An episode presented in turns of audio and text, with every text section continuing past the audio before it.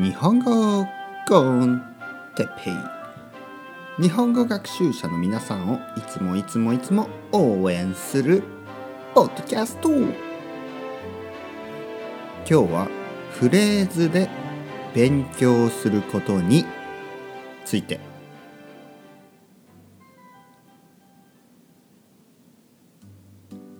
はい皆さんおはようございます。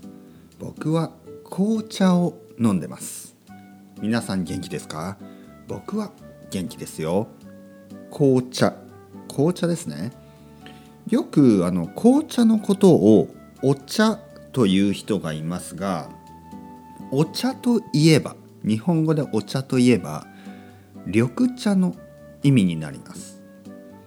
緑茶グリーンティーですね。お茶というとグリーンティーのことになります。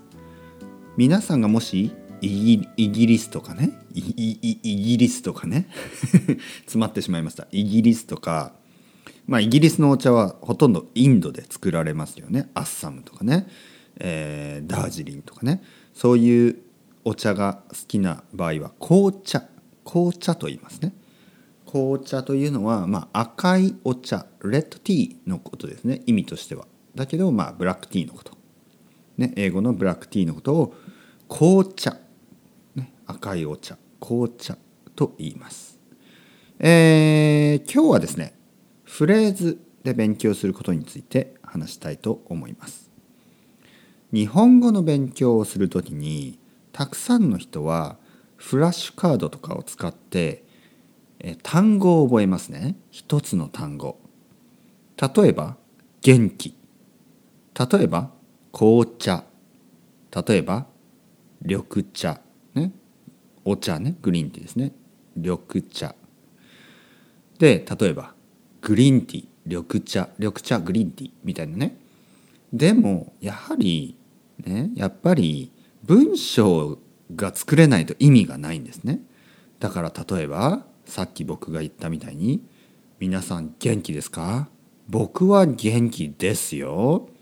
僕は今お茶を飲んでいます。ね。紅茶じゃなくてあじゃない緑茶じゃなくて紅茶。紅茶ですね。僕が飲んでいるのは紅茶です。ね。今日飲んでいるのは紅茶ですね。紅茶を飲んでいます。僕は緑茶も好きだけど紅茶も好きです。ね。